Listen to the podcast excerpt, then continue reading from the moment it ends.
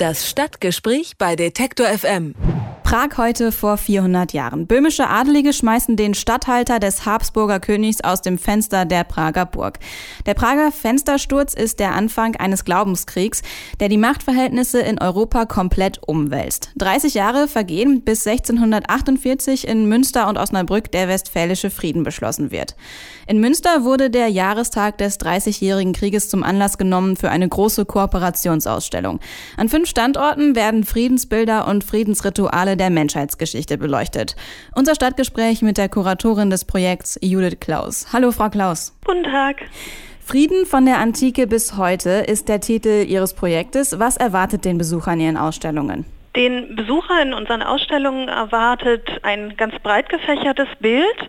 Ähm, in unserem Museum, also im Museum LWL Museum für Kunst und Kultur, erwartet Ihnen die Ausstellung Wege zum Frieden. Das ist eine Ausstellung, die sich beschäftigt mit den Bildern und den Wegen zum Frieden von Mittelalter bis heute. Dann ist natürlich der Titel der Kooperation sehr viel weiter angelegt.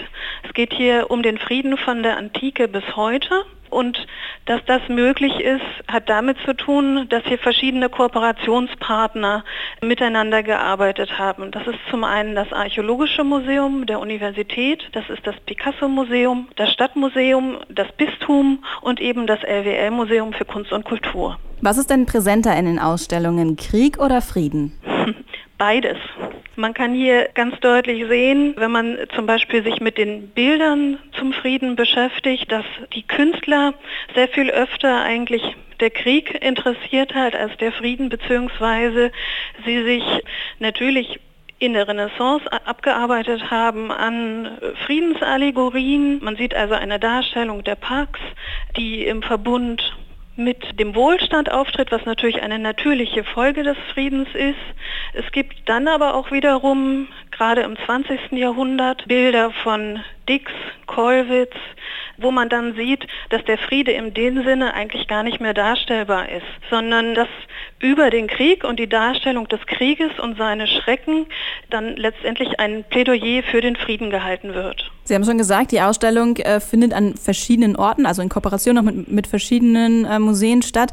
Wie unterscheiden sich die Ausstellungen voneinander? Wie gesagt, das ist ja ein weites Feld der Frieden und wahrscheinlich ist es auch erstmal für den Besucher einigermaßen diffus.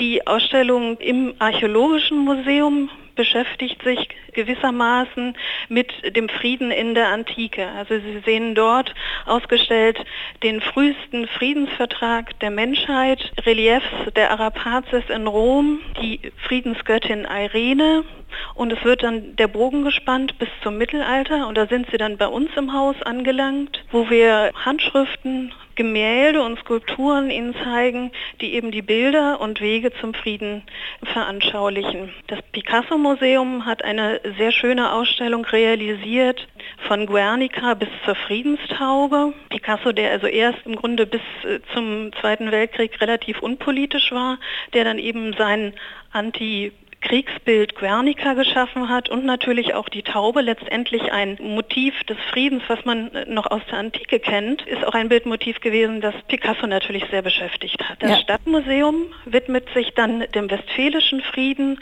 Der ist natürlich auch gerade für die Stadt Münster ganz aktuell. Welche Rolle spielt denn diese Begebenheit, also dass der westfälische äh, Frieden in Münster und Osnabrück geschlossen wurde für die Ausstellungen? Der ist natürlich nicht in allen Ausstellungen dann ähm, Thema, aber zum Beispiel in unserer Ausstellung im LWL-Museum für Kunst und Kultur wird er auch thematisiert in einem Raum, wo es um vier exemplarisch herausgegriffene Friedensschlüsse geht. Dort darf natürlich auch der westfälische Friede nicht fehlen. Zentrales Stück ist hier ein Gemälde von Gerard Terborch.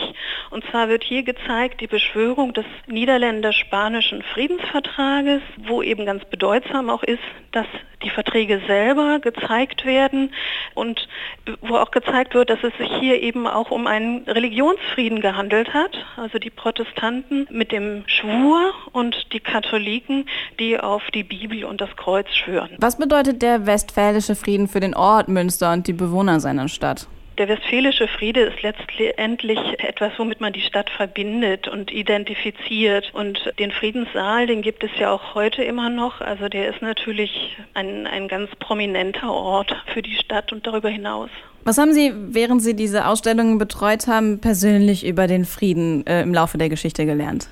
Ich habe dabei gelernt, dass es über die Jahrhunderte hinweg verschiedene Strategien, Rituale und Verfahren gegeben hat, die sich zum Teil als aussichtsreich und dann eben auch weniger aussichtsreich erwiesen haben, um einen langwährenden Frieden zu etablieren. Und hier kann man zwei Arten von Friedensschlüssen unterscheiden. Das ist der Diktatfrieden und zum anderen der Verständigungsfrieden.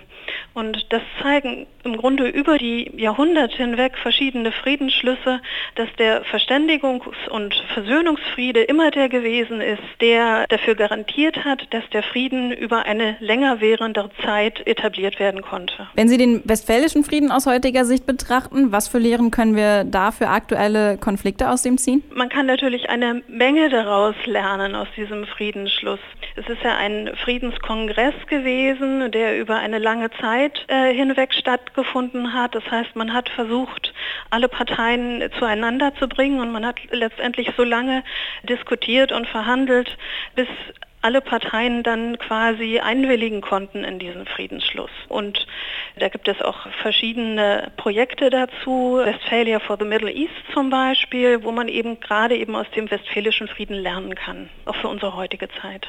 Und wenn man dann die Ausstellung besucht als Besucher in Münster, ähm, findet man selbst vielleicht auch so ein bisschen den Weg zum Frieden oder kann man da irgendwas mitnehmen für sich? Das wäre natürlich das Schönste, wenn man sozusagen persönlich äh, auch nochmal reflektiert, was ist denn, was bedeutet der Friede denn für mich selber?